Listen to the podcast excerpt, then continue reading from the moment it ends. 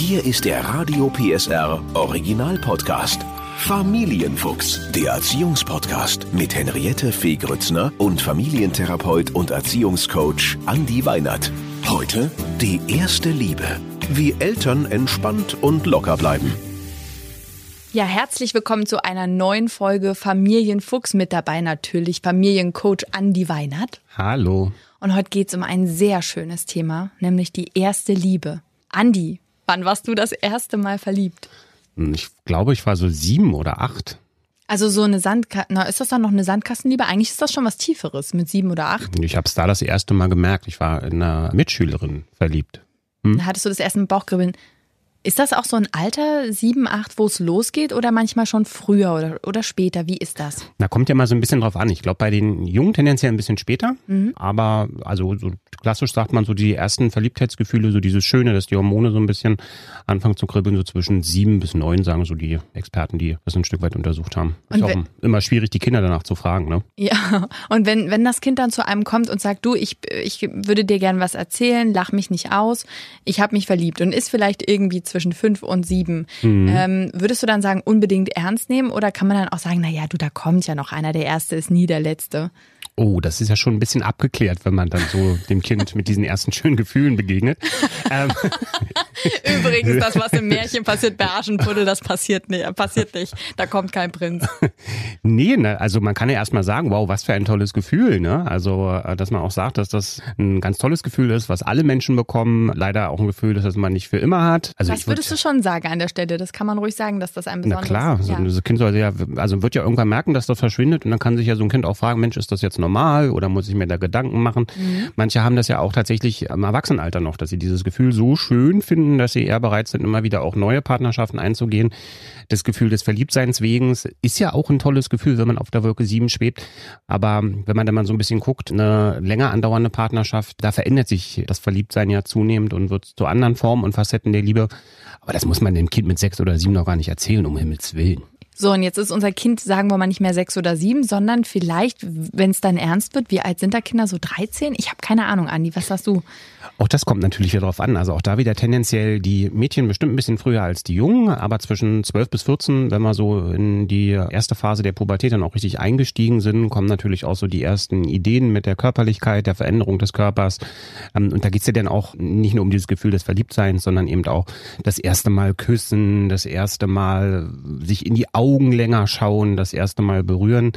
Das ist uns als Eltern immer oft gar nicht mehr so bewusst, dass es ja nicht gleich mit der ersten Übernachtung losgeht, sondern dass man auch da erstmal so eine Vorphase hat, wo man ganz, ganz, ganz viel Zeit auch damit verbringt, sich gegenseitig in die Augen zu schauen und anzufassen und Händchen zu halten. Das sind sozusagen so, so Schritte hin, sozusagen, um erste Formen von Zärtlichkeit und Nähe mit einem Menschen außerhalb der Familie auch zu genießen. Mhm. Wenn dann das Kind das erste Mal verliebt ist, sagen wir mal zwischen 12 und 14, wie du gerade gesagt hast, Jetzt haben wir Mütter vielleicht noch eher die Tendenz, so ein bisschen nachzubohren. Wer ist es denn? Ne? Wir merken, unser Kind verändert sich, da ist irgendwas wahrscheinlich verliebt. Woran erstens könnte ich denn merken, dass mein Kind verliebt ist und zweitens soll ich es lassen, warten, bis es zu mir kommt oder darf ich ein bisschen nachbohren? ich muss jetzt so ein bisschen lachen, weil ich äh, finde find die Idee, woran merke ich, dass mein Kind verliebt ist, finde ich eine ganz hm, schöne schöne Überlegung. Also äh, wenn ich wissen möchte, ob mein Kind verliebt ist, dann soll ich danach fragen. Und ich glaube auch, dass ein ganz wichtiger Punkt ist, also diese Gefühle des Verliebtseins, die sollte so ein Kind auch so ein Stück weit in so eine, so eine eigene Autonomie nochmal bringen und auch so einen eigenen Anspruch an Intimität auch erzeugen. Das heißt, was will ich damit sagen? Es ist nicht unbedingt sinnvoll, das Kind diesbezüglich auszufragen und zu sagen, ja, und bist du verliebt? Und wenn das Kind irgendwo in den Himmel hineinschaut und man merkt, dass es ein bisschen verträumt ist, dann ist das ein Indiz für Verliebtsein. Kinder wollen das vielleicht, oder man muss ja dann auch schon sagen, es ist ja schon der Übergang dann auch, ähm, die, die Jugendlichen wollen das vielleicht auch gar nicht immer unbedingt mit uns auch teilen und ich glaube, dass das auch gut so ist. Hast du in deiner Praxiserfahrung tatsächlich möglicherweise Eltern gehabt, wir nennen natürlich keine Namen, die eventuell sogar die Tagebücher lesen und nach Indizien suchen? Gibt es sowas oder gibt es das nur im Film? Natürlich wurde sowas mir auch schon erzählt, so ist es natürlich immer so, dass man sich klar machen muss, dass man da einen großen Vertrauensverlust bei seinem Kind mit erzeugt. Ne? Ja. Tagebücher sind was, was das Kind für sich selbst gewählt hat als Weg, bestimmte Dinge mit sich selber austauschen zu können und wie wir vielleicht nicht möchten, dass unser Kind über alles bestens Bescheid weiß. Auch wir haben Dinge, von denen wir sagen, die wollen wir von unseren Kindern fernhalten. Und wenn wir uns dieses Recht rausnehmen, denke ich, sollten Kinder ab einem bestimmten Alter dieses Recht auch von uns respektiert bekommen.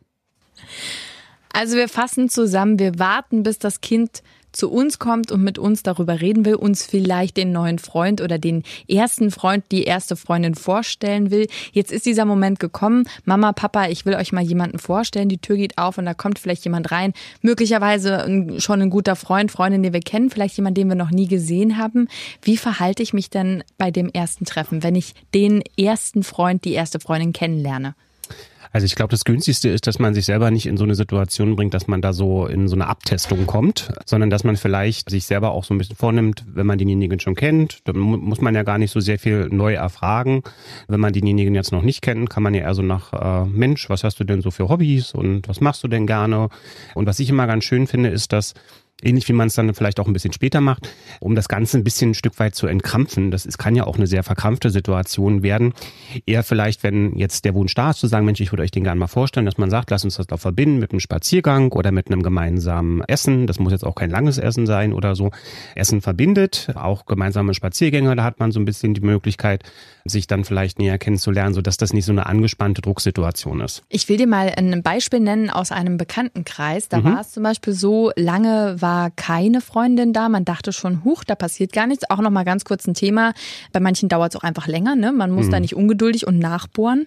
Nee. Das ist tatsächlich auch so, dass manche bis 20 ähm, da nicht wirklich ein Interesse dran entwickeln und das muss auch nichts Schlimmes sein. Also das genau, das ist finde ich nochmal wichtig, dass wir mhm. das auch sagen. Und ähm, auf der anderen Seite, also wie gesagt, Be Bekanntenkreis relativ spät die erste Freundin und dann kamen die rein und dann ähm, ging es los. Gemeinsames Essen, du hast es gerade genannt. Mhm. Und dann äh, haben die Eltern sofort angefangen, oh, das macht man bei uns aber nicht und bei uns ist das anders, ne? Und sofort, also wenn du bei uns bist, wäre es schön, du machst das nicht und das nicht und das nicht, ne? Also sofort sofort eingenordet. Ist das dann so ein Eifersuchtsding zwischen zum Beispiel der Mutter und äh, der, der Freundin oder sollte man da erstmal einfach nur beobachten? Was würdest du sagen? Oder soll man direkt sagen, übrigens, wenn du bei mir bist, das und das möchte ich nicht. Ist das okay? Also ich glaube, das wäre ja auch eine ziemlich skurrile Situation, wenn wir uns jetzt mal hineinversetzen. Äh, wir würden selber in eine neue Partnerschaft gehen und dann würden wir die potenziellen Schwiegereltern kennenlernen und beim ersten Treffen würden die zu uns sagen, das und das wollen wir alle so und so haben. Das ist sicherlich ähm, bei der ersten Liebe ist das genauso, dass man das schon ein bisschen als komisch empfindet. Ich finde es wichtig, dass man sich die Zeit auch dafür nimmt und die Zeit auch selber gibt, zu sagen, okay, zum Anfang will ich denjenigen kennenlernen.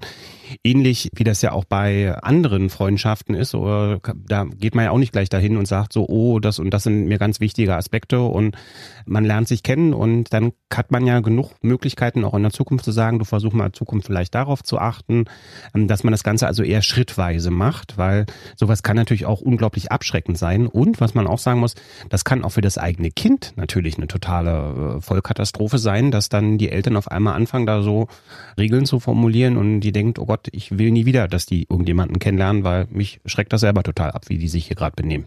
Ja, und dann äh, haben wir vielleicht möglicherweise die Situation, dass der neue Freund, die neue Freundin dann, nachdem er oder sie ein paar Mal da war, das erste Mal dort übernachtet. Das ist ja für die Eltern, also ich frage mal, bei Thaddeus hast du das noch nicht erlebt? nee, der nee. ist. nee.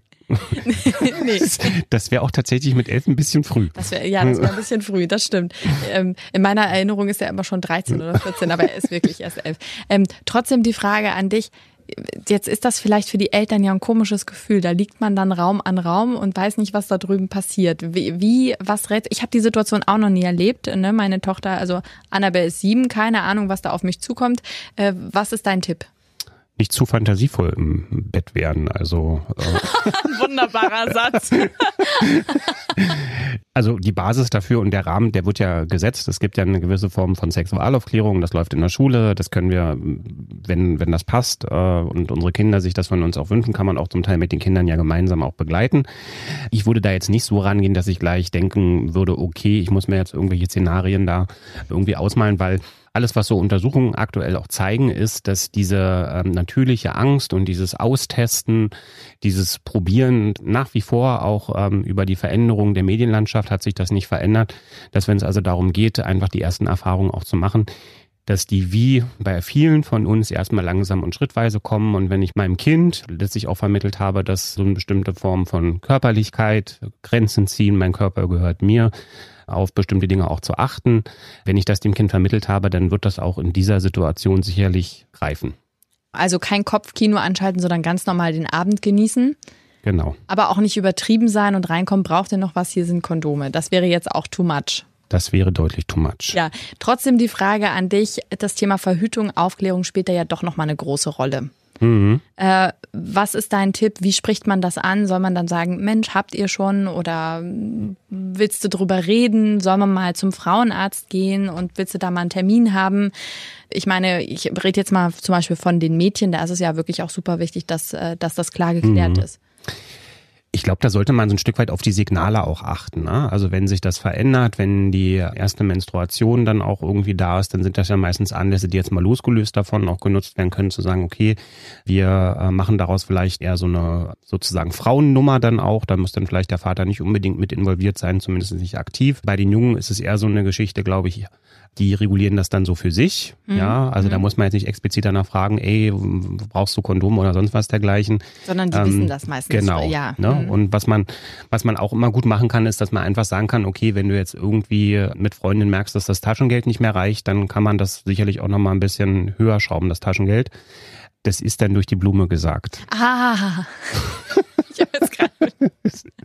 das ist dann durch die Blume gesagt. Ähm, aber ich denke, also also ich als deine Tochter würde das annehmen. Ich habe jetzt gerade überlegt, oh ja, das klingt ganz gut, ja. Ich meine es ja eher für die Jungen. Ne? Klar, man muss immer so ein bisschen gucken. Also das Schwierige beim Thema Sexualität, wir hatten das ja auch in anderen Podcasts schon, ist, da spielt ja auch immer so ein bisschen eine Rolle, wie ist da meine eigene Einstellung zu einer gelungenen Sexualität. Ne? Also wenn man über sowas schon mal öf öfters auch offen gesprochen hat, ich selber das als unproblematisch erlebe, über bestimmte Dinge zu sprechen, dann wird das vielleicht auch das Kind an bestimmten Punkten unproblematisch erleben und dann kann man darüber offener sprechen. Wenn ich selber sage, das ist schon was, da habe ich Schwierigkeiten mit meinem eigenen Kind drüber zu sprechen, ist das meistens auch so, dass das Kind das nicht als besonders einfach empfindet und solche Situationen dann auch eher künstlich werden. Ne? So mhm. kriegt dann sowas, äh, alle Beteiligten sind dann irgendwie so ein bisschen peinlich berührt und dann sucht man eben nach Alternativen. Ja, und zur Not kann man sich auch immer Hilfe holen. Es gibt ja auch Beratungsstellen, ne, wo man zur Not Richtig. auch sagen kann, vielleicht wollen wir da mal hingehen und da kannst du auf jeden Fall auch reden. Aber ich glaube, das braucht es auch heute nicht. Also wir haben ja ganz oft die Situation, dass unsere Kinder ja auch im Internet bestimmte Informationen bekommen können, dass es eben, so wie ich auch schon eingangs zum Podcast gesagt habe, ja auch Teil der schulischen Ausbildung auch ist. Das heißt also, so jetzt diesen Gedanken haben zu müssen, uh, wenn ich das nicht wirklich bespreche und dann Auge drauf habe, dann äh, geht das alles schief. Ich glaube, da von dem Gedanken kann man sich ein Stück weit auch befreien. Jetzt kann es ja passieren im allerschlimmsten Fall, dass aus der Liebe ein Liebeskummer wird, der erste Liebeskummer. Ich stelle mir das unglaublich schwierig vor, für Eltern das Kind da aufzufangen. Hast du Tipps? Also was man ja mit Liebeskummer das erste Mal tatsächlich erleben kann, ist, dass Trauer in Phasen und Wellen verläuft. Das heißt also, natürlich sollen die Gefühle da sein, die Schmerz, die, die Wut, äh, der Zorn, der manchmal vielleicht auch mit bei sind. Das sind Dinge, wo wir in der Regel, wenn man nicht vorher schon mal irgendwo mit einem Todesfall in der Familie konfrontiert wurden, wo man das das erste Mal auch so durchleben muss.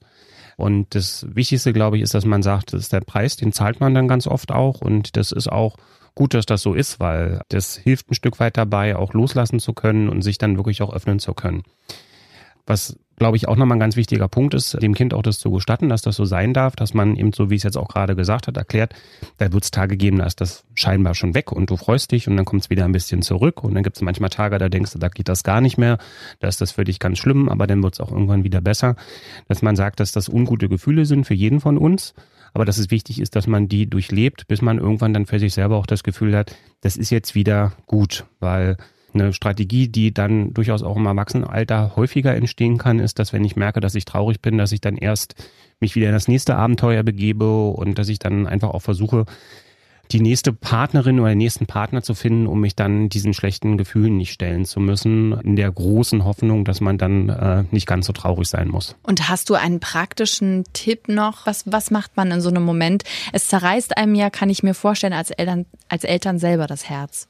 Na, man kann natürlich als Gesprächspartner für Entlastungsgespräche zur Verfügung stehen, wenn die Kinder das möchten. Man kann auch mal, wenn die Traurigkeit dann durchbricht, gerne mal seine Schulter und seinen Schoß auch anbieten, dass man sagt, okay, komm her, das ist einfach eine blöde Situation, aber für viele Sachen gibt's Tipps und der einzige gute und gelungene Tipp bei äh, Trauer ist immer der zu sagen, mit dem Kind gemeinsam, wenn man das möchte, ein Stück weit auch durchstehen. Und es geht vorbei. Es geht vorbei. Und es kommt dann eine neue Liebe. Aber was mache ich, wenn diese neue Liebe alle vier Wochen kommt?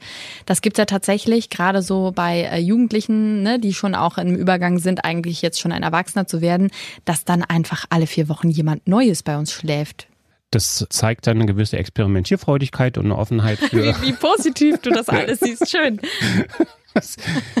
ja, ich glaube, so kann man es aber auch tatsächlich ja auch sehen. Ne? Ja. Also da ist jetzt ein junger Mensch, der will einfach vielleicht auch verschiedene Dinge ausprobieren, sagt, ich bin da auch offen für. Klar, ja, wenn man vielleicht selber so für sich äh, die Idee hat zu sagen, ein bisschen mehr Kontinuität wäre jetzt super, dann ist das ja erstmal nur eine Momentaufnahme, ist ja ein, ein Zeitabschnitt. Ne? Und tatsächlich ist es jetzt nicht ein Indiz dafür, dass man sagt, so geht das jetzt bestimmt bis der 40 ist weiter, dass da irgendwie alle vier Wochen jemand kommt, sondern es gibt Phasen, da ist man, ist die Bereitschaft einfach auch zu sagen, okay, man probiert einfach mal mehr aus, ist dann einfach auch größer. Und das muss nicht schlecht sein, ne? weil aber würdest du nicht auch sagen, dass es ab einem gewissen Punkt, dass man auch dann mal darüber spricht, dass man dann mal sagt, Mensch, vielleicht muss nicht jeder hier übernachten oder wollen wir mal darüber reden, dass du dir vielleicht auch die, die Jungs erstmal oder die Mädels erstmal nochmal genauer anguckst oder erstmal datest oder, oder würdest du wirklich sagen, nö, einfach die sollen das machen, die sollen sich ausleben? Ich frage mich jetzt gerade sozusagen so ein bisschen, wenn ich jetzt sage, okay, ich möchte, dass das nach bestimmten Grundregeln abläuft, dann kann ich das natürlich versuchen, mit dem Kind zu besprechen. Ich benutze ganz bewusst den Begriff versuchen, weil natürlich das Bedürfnis wird ja damit nicht geringer. Ne? Mhm. Und äh, ich glaube, da ist dann eher so ein bisschen die Idee die, dass man vielleicht sagt, okay, wenn jetzt jede Woche jemand ganz, ganz komplett Neues hier in unser Haus kommt oder in unsere Wohnung kommt, dann müssen wir einfach bestimmte Regeln einhalten, weil da kann ja auch mal jemand bei sein, der vielleicht nicht so davon überzeugt ist, dass man alle Sachen da stehen lässt, wo man sie auch gesehen hat. Ähm, dass man dann vielleicht eher so bestimmte Grundregeln definiert, dass man sagt, du pass auf, ah, ja. wir sind prinzipiell jetzt nicht, dass wir glauben, dass irgendjemanden, den du mit nach Hause bringst, dass wir denen irgendwas Schlimmes unterstellen wollen, aber wir brauchen bestimmte Regeln, dass wir uns alle wohlfühlen. Das ist super, dass man also nicht sagt, mit dir ist was komisch und wir reden darüber, sondern einfach zu sagen, du äh, pass mal auf, es ist ja auch unser Haus, wir sind hier alle und wir wollen nicht einfach jede Woche oder das ist für uns, da müssen wir einfach überlegen, wie wir das machen, ne, wenn ständig fremde Leute hier auch sind. Wir sind Richtig. ja auch mehr Familienmitglieder, da müssen wir einfach eine Einigung finden. Genau. Ah ja, das ist ein schlauer und guter Gedanke. Andi, ich habe tatsächlich äh, heute einen äh, Gast.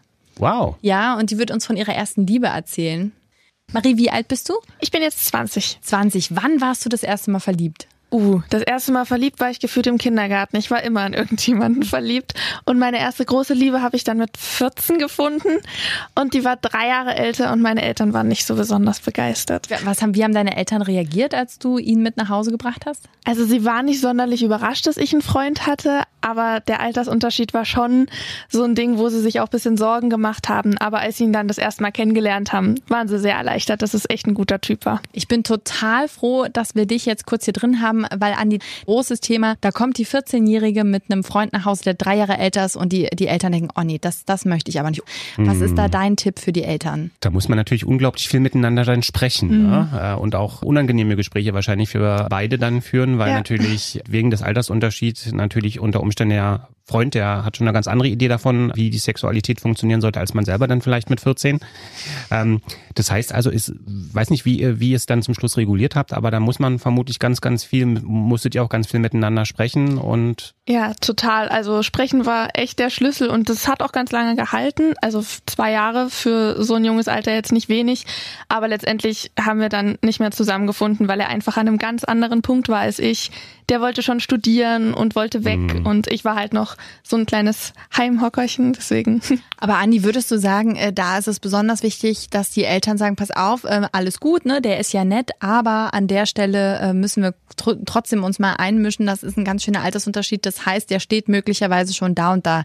Ich weiß, als ich 14 war, mir wäre das total egal gewesen, so ist das wahrscheinlich mhm. auch, wenn man verliebt ist und 14, das kommt ja. ja, bei den bei den Teenies ja gar nicht an. Was macht man in so einer Situation? Ich glaube, da kann man nur so ein bisschen ein Stück weit auch präventiv arbeiten, dass man sagt, so pass auf, wenn du jetzt irgendwie merkst, merkst, dass ihr euch anfangt auseinanderzuleben, dann liegt das vielleicht nicht unbedingt jetzt daran, dass das nicht der richtige war, sondern dass in, gerade in diesem, in diesem Altersabschnitt sind drei Jahre einfach eine unglaublich lange Zeit. Ne? Ja, total. Also das wird ja dann, wenn wir irgendwie so bei 30 oder 40 angekommen sind, sind drei Jahre Unterschied ja dann gar nichts mehr. Ne? Aber gerade in dieser wichtigen Umbruchssituation zwischen 18 und 21 können Ideen dann ganz schnell auch auseinandergehen und mhm. dass man dann einfach auch sagt, das ist jetzt gar nichts Schlimmes, sondern es zeigt einfach auch an, dass Alters- und Altersdifferenzen in einem bestimmten Abschnitt im Leben auch wichtig sind. Das heißt, du würdest auch sagen, man kann von Anfang an sagen, du, das ist alles gut, aber die drei Jahre Altersunterschied, äh, das kann sein, dass das für euch ein Problem wird.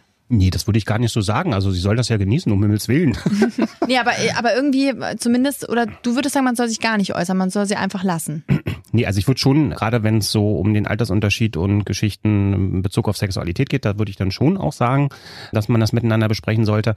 Aber wenn jetzt sowas auseinandergeht, wie es bei dir dann auseinandergegangen ist, dass man dann vielleicht eher erklären zur Seite steht und sagt, du pass mal auf, ähm, das liegt vielleicht auch am Altersunterschied. Ne? Ja. Also ähm, das kann dann auch ein bisschen entlastend wirken, weil dann kann man es besser verstehen. Ja, verstehe, verstehe. Na dann, hab vielen, vielen Dank, ja, Marie, vielen für den Besuch. Ja, gerne. Tschüss. Tschüss. Ja, das war doch auch nochmal ein wichtiger Aspekt. Super spannend, ja. Zusammenfassend kann man sagen, erste Liebe, das Kind bestärken in dem wahnsinnig schönen Gefühl. Also und ich finde, mit beobachten und an die eigene erste Liebe nochmal erinnern. Das ist oh, ja. nochmal ein schöner Trigger, dass man nochmal gucken kann, wie hat man das selber damals erlebt und dem Ganzen vielleicht so ein bisschen mit Wohlwollen auch begegnen und das Ganze sozusagen auch mit einem bestimmten Vertrauen auch beim Kind begleiten. Ja, und natürlich auch wissen, irgendwann hat jeder seinen ersten Liebeskummer, es gehört einfach dazu und dann einfach da sein. Genau. Der Podcast rund um Familie, Eltern, Kinder und Erziehung mit Familientherapeut und Erziehungscoach Andi Weinert. Alle Folgen hören Sie in der Mehr PSR App und überall, wo es Podcasts gibt. Familienfuchs ein Radio PSR Original Podcast. Moderation Henriette Fee Grützner. Eine Produktion von Regiocast, deutsches Radiounternehmen.